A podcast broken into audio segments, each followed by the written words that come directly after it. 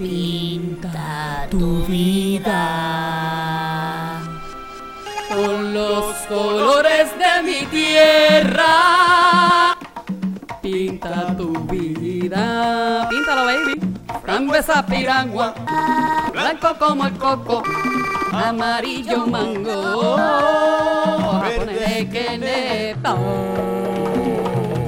Dear Warner Media or whoever owns the rights to Willy Wonka and the Chocolate Factory, please let me use it in this piece. What is Puerto Rico, Brexit, and bipolarism?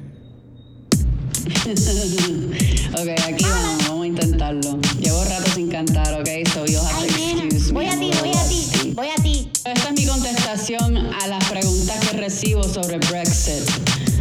Brexit y en parte hasta el punto de no volver para atrás. Me habían advertido de lo que puede pasar cuando eres una dura como yo. Te empiezan a obligar a pagar las deudas de los demás. Yo no estoy aquí para ser tu mai. Ah, ah, solo la mai de mi pai.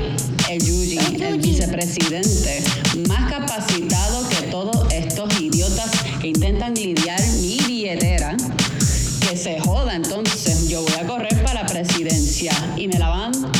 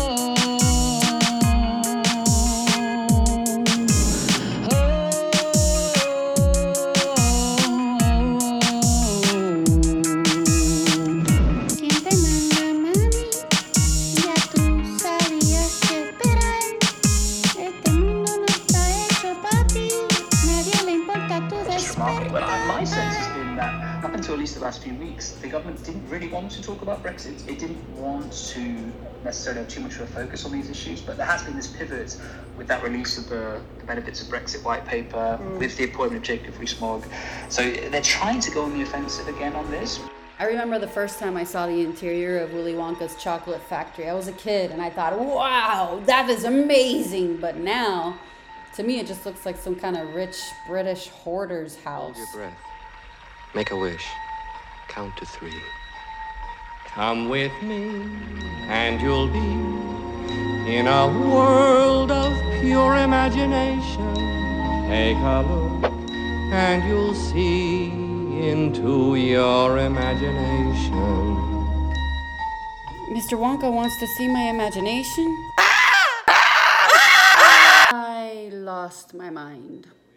I brought you drinks, I brought you flowers, I read your books and talked for hours. Every day so many drinks, such pretty flowers. So tell me, what have I, what have I, what have I done to deserve this? What have I, what have I, what have I done to deserve this? Welcome back, everybody. I'm Sabrina, new and improved, but I'm in my dress down wear. I should dress up. Much better. I'm medicated and it makes a difference. Playing this music under Atlanta Beltline footage could also represent how Great Britain is tired of paying taxes for the riffraff of Europe. Is Puerto Rico the same? No. We'll talk more on that later. Mental health is most definitely where I'm reassigning the heart of this campaign. I mean, I can't get a job because of my skin color? I don't think so. It's not. And we also have to take a very strict break from our phones approximately for one week. If you haven't done this yet, I highly recommend you check yourself into a mental institute so you can detox from your device. I never been on the white side of this America. I dang well lost my mind when the segregate button was pushed again. There simply was too much anger and black power in a place where black lives matter the most, Atlanta.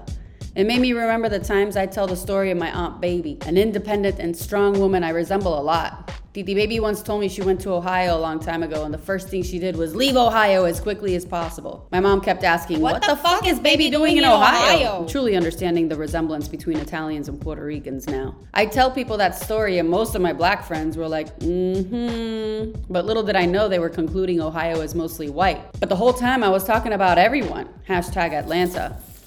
Thank you, Junior. Same goes for the white people. Little did I know that they were concluding that Ohio was mostly black. Like I said, I never had to choose one side of the coin before. Hashtag the South. But at least the South doesn't have any more hookworm infections. Rockefeller got rid of that a long time ago. Gracias, Rockefeller. Mami, que no se te olvide la parte de Puerto Rico. Hijo, pues claro que no se me va a olvidar. Este es mi VP, by the way, el Tu vicepresidente. chulín, chulín, chun fly. Pi, pi, pi, pi. Abre la boca y mi lengua se cae. O- ok. Ojalá, y- ojalá, y- Ojalá y que tú seas mi mai. Me gusta como me guayas con Ok, tu ok, pa. Ah, no. Okay. We're proof that the social divide is a farce one. Hmm, very nice, Junior. And it's very true. We are proof that the social divide is farce. Because of the pain amongst peace we have to handle silently to avoid getting slated as insane or being put in prison. Because we have no black skin to lean on. We're too smart to voice our opinions, so we remain silent in order to avoid the dark side. If you identify, then we means you and me. And I'm here talking about what makes America, soon to be the United States of Puerto Rico, great already, by the way, mind you. When I moved back to Puerto Rico, I had a serious mental battle to take care of on top of the one that I was already dealing with that I learned from living in the South. Yes, this is what I've been trying to explain to you all. It's not just encompassing to the region. When you're Puerto Rican, you have to take on a lot. It was the old me or anti corporate America that destroys my island me versus the new me that gets how it all works but had the old habit of being labeled a fascist me. Do you get what I'm trying to say here? I know it's a little complicated. So, since I'm obviously a friendly and confused colonizer, let us use Puerto Rico in place of America to explain colonization, shall we? Sa, sha, sha, sa. The Puerto Rico, if you hear noise in the background, it's because Her Royal Majesty, my mother, is moving around in the apartment. The Puerto Rico I know is a machine. This can be applied to the UK, Ukraine, and pretty much any other nation within a nation that feels confused. I wrote in my recent publication, which you can find on Amazon, and if you buy my book, you will be helping me immensely. Living Between the Extremes by Sabrina Gensa. I wrote, Puerto Ricans like me are pioneers that prepare new regions other Puerto Ricans are looking to explore.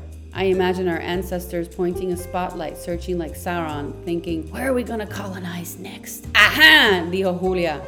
One of our best poets in history, by the way, Julia de Burgos. You should look her up. I imagine her back in the 30s wearing her darkest lipstick and saying, Esa isla se ve perfecta, Nueva York, allá vamos. I'm 80% positive some white looking quote unquote Ricans went to set the stage for the rest of the population. No, not for the poor or the less privileged quote unquote. Puerto Rico's a tropical island. There's richness everywhere. That's why it's called the rich port. Missy, una peseta, por favor. That doesn't exist in our culture anyway, because the few true Puerto Ricans that are left mended that a long time ago. The way we speak on the island is him or her, or whatever you want, but your money or lack thereof has no effect on how we are together as a culture.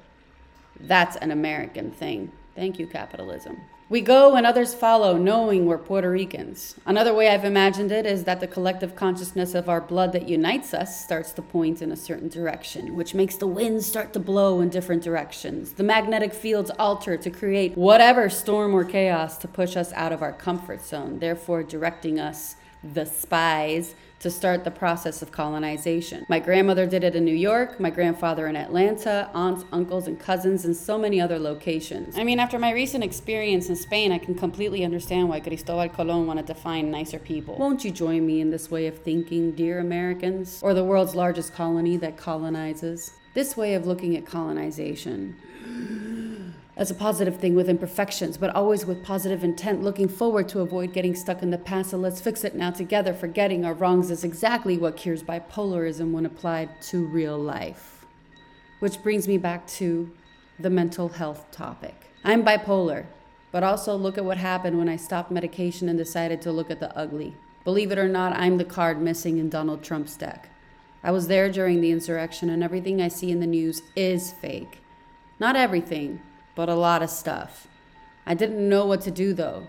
I was there during the insurrection at the beginning to the end, and it really wasn't that dramatic, so I'm very confused. I wondered if calling it too early would label me a fake news Karen, thus ruining my chances of ever having a unique angle as a newbie in News Showcase.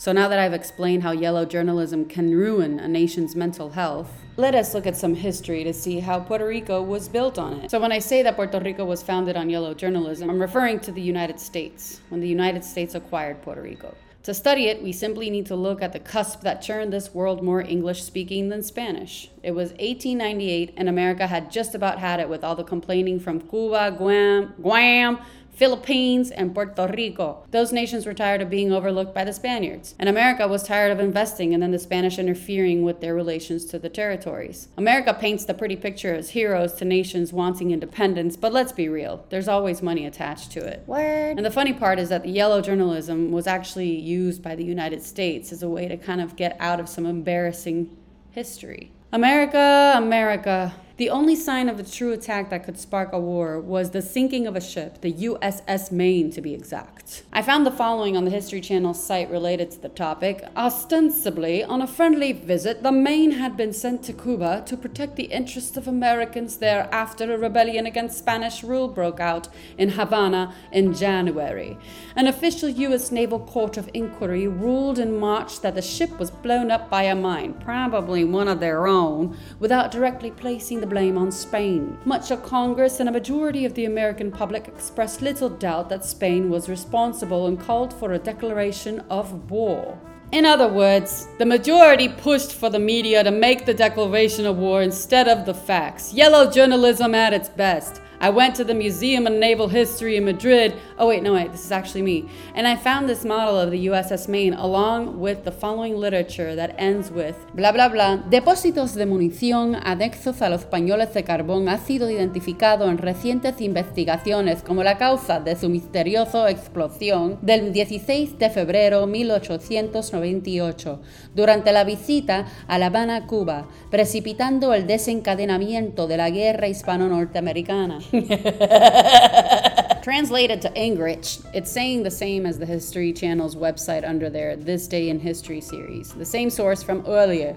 Subsequent diplomatic failures to resolve the Maine matter, coupled with the United States' indignation over Spain's brutal suppression of the Cuban rebellion and continued losses to the American investment, led to the outbreak of the Spanish American War in April 1898, is what it says here, versus what I found in Spain. They said it was in February. It's all kind of screwed up. But in the end, what I want to declare officially as of today, and since I am the queen of everything, president of the United States, colonizer of the United States, first Puerto Rican colonizer, first Puerto Rican president, what I'm trying to declare here is that the Spanish American War was just a cover up. Now, if someone else already knew that and they hadn't told me, so okay, cool, my bad. I didn't know my history. Now I know. Spanish American War was just a cover up because the US embarrassingly blew up one of their own ships. Thus, the true history of Puerto Rico's colonization. And the US could not have successfully covered up their embarrassing mistake without the help of yellow journalism. And to further elaborate on what yellow journalism looks like, it would be yellow journalist for me to say that America purposefully blew up its own boat to start a war. I'm at a point in my own history where I would just really like to look at the bright side of life. How about you guys? I, as your first Puerto Rican woman president colonizer from the island of Puerto Rico, promise that I will never use yellow journalism to my advantage and I will always admit my mistakes. Pinta tu vida con los colores de mi tierra. Pinta tu vida. Baby. From mango esa piragua, blanco como el coco, amarillo mango, japonés que.